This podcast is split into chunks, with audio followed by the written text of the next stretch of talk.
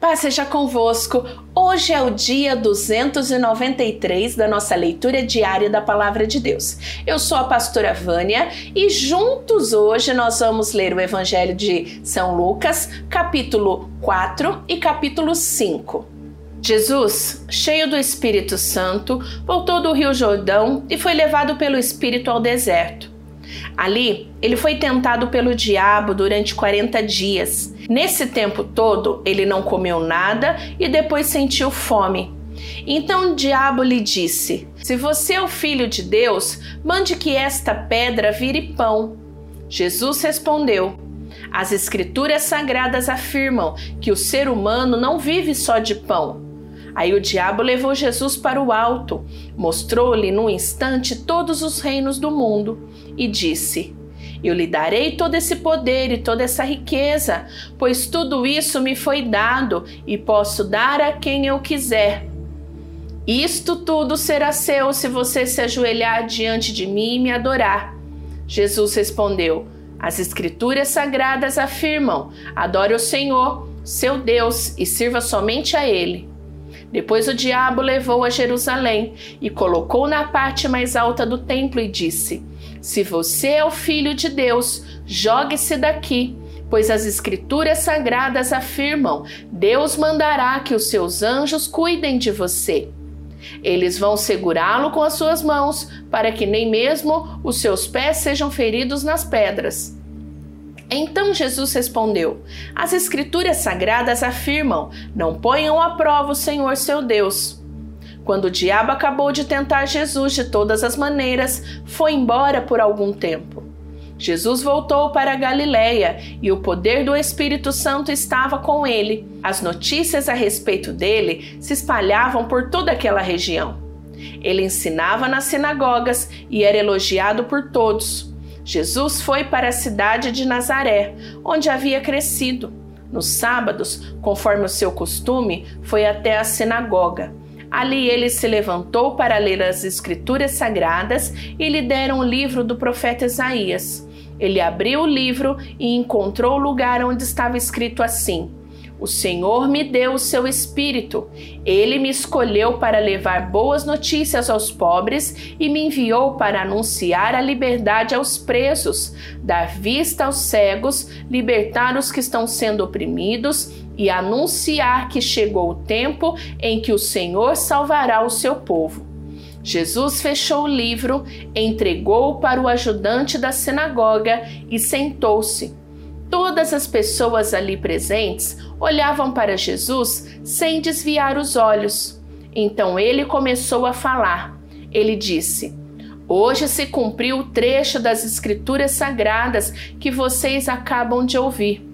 Todos começaram a elogiar Jesus, admirados com a sua maneira agradável e simpática de falar, e diziam: Ele não é o filho de José? Então Jesus disse: Sem dúvida vocês vão repetir para mim o ditado: Médico, cure-se a você mesmo. E também vão dizer: Nós sabemos de tudo o que você fez em Cafarnaum. Faça as mesmas coisas aqui, na sua própria cidade. E continuou: Eu afirmo a vocês que isto é verdade. Nenhum profeta é bem-sucedido na sua própria terra.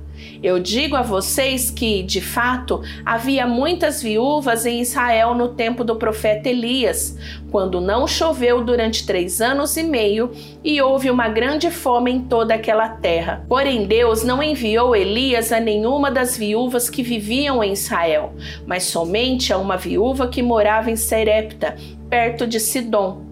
Havia também muitos leprosos em Israel no tempo do profeta Eliseu, mas nenhum deles foi curado, só Naamã, o sírio, foi curado.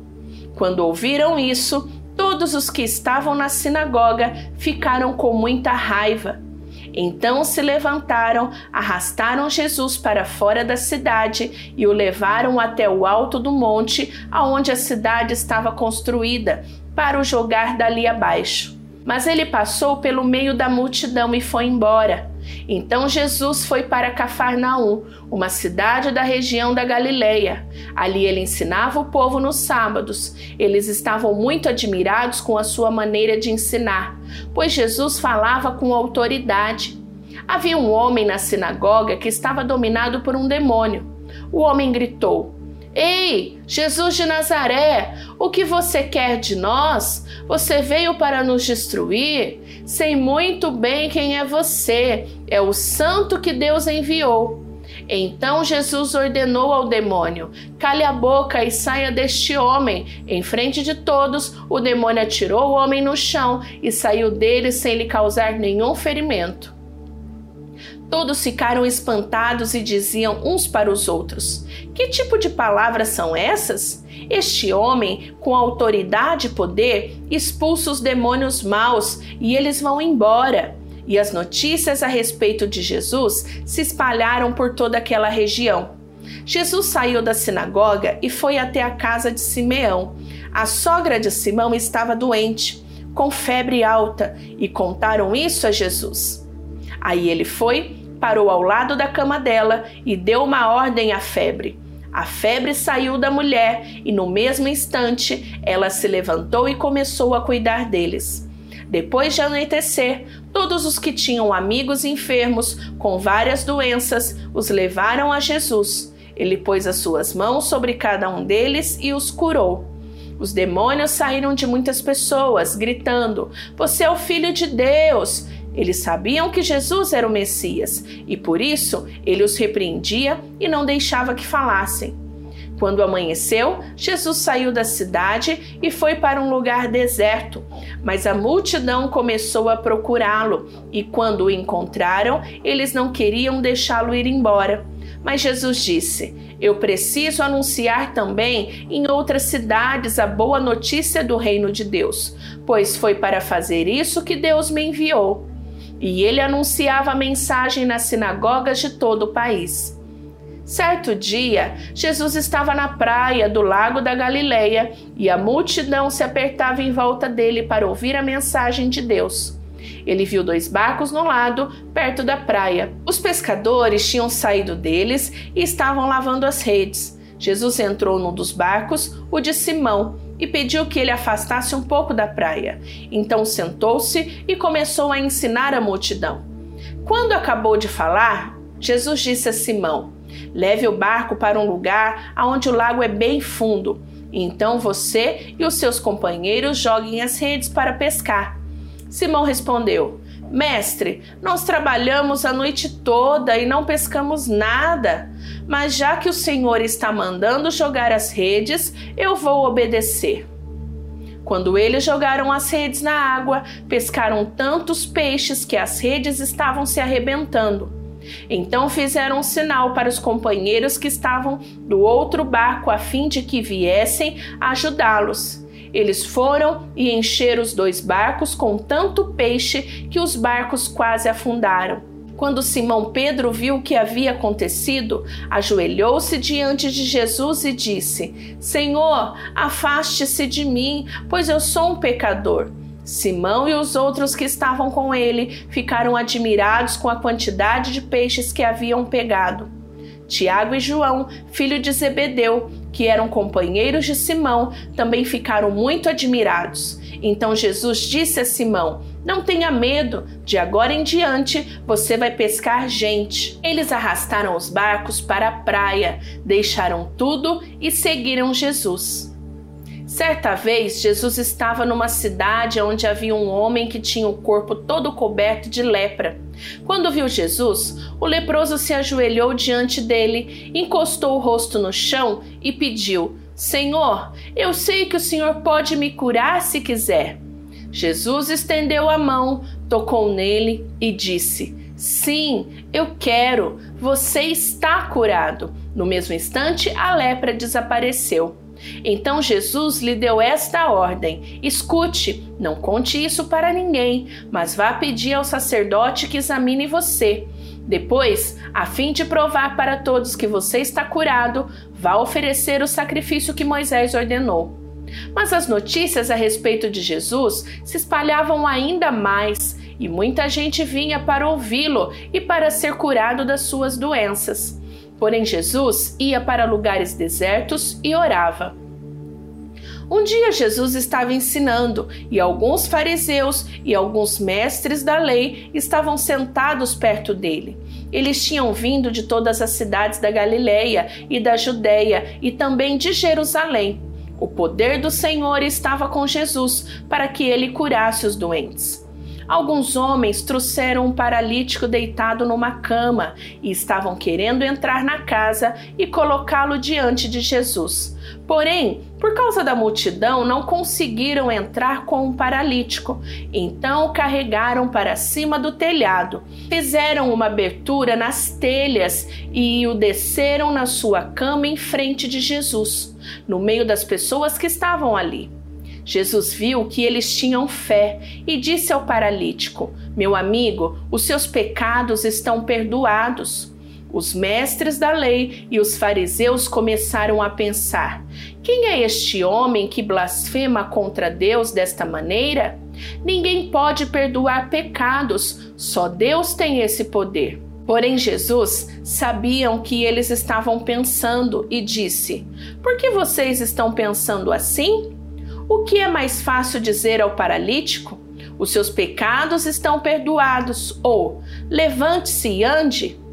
Pois eu vou mostrar a vocês que eu, o Filho do Homem, tenho poder na terra para perdoar pecados. Então disse ao paralítico: Eu digo a você: levante-se, pegue a sua cama e vá para casa. No mesmo instante, o homem se levantou diante de todos, pegou a cama e foi para casa, louvando a Deus. Todos ficaram muito admirados e cheios de medo. Louvaram a Deus, dizendo: Que coisa maravilhosa nós vimos hoje! Depois disso, Jesus saiu e viu um cobrador de impostos chamado Levi, sentado no lugar onde os impostos eram pagos. Jesus lhe disse: Venha comigo. Levi se levantou, deixou tudo e seguiu Jesus. Então Levi fez para Jesus uma grande festa na sua casa. Havia ali muitos cobradores de impostos e outras pessoas estavam sentadas com eles. Os fariseus e os mestres da lei, que eram do partido dos fariseus, ficaram zangados com os discípulos de Jesus e perguntaram: por que vocês comem e bebem com os cobradores de impostos e com outras pessoas de má fama? Jesus respondeu: Os que têm saúde não precisam de médico, mas sim os doentes. Eu não vim para chamar os bons, mas para chamar os pecadores, a fim de que se arrependam dos seus pecados. Algumas pessoas disseram a Jesus: os discípulos de João Batista jejuam muitas vezes e fazem orações, e os discípulos dos fariseus fazem o mesmo. Mas os discípulos do Senhor não jejuam. Jesus respondeu: Vocês acham que podem obrigar os convidados de uma festa de casamento a jejuarem enquanto o noivo está com eles? Claro que não, mas chegará o tempo em que o noivo será tirado do meio deles. Então, sim, eles vão jejuar. Jesus fez também esta comparação: ninguém corta um pedaço de uma roupa nova para remendar uma roupa velha. Se alguém fizer isso, estraga a roupa nova e o pedaço de pano novo não combina com a roupa velha. Ninguém põe vinho novo em odres velhos. Se alguém fizer isso, os odres rebentam, o vinho se perde e os odres ficam estragados. Não, vinho novo deve ser posto em odres novos.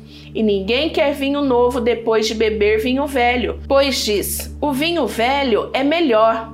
Concluímos a leitura de hoje. Não esquece de apertar o botão do gostei. Esse botão, essa ferramenta faz com que o vídeo que nós estamos assistindo agora seja recomendado para mais pessoas, que a palavra de Deus alcance muitas pessoas através da sua ajuda. Então, aperta o botão do gostei, compartilhe a palavra de Deus. Se você ainda não se inscreveu, já aperta o sininho para você se inscrever e amanhã está de volta, porque Deus tem muito mais para falar conosco. Beijo da pastora Vânia. Deus abençoe. Tchau, tchau.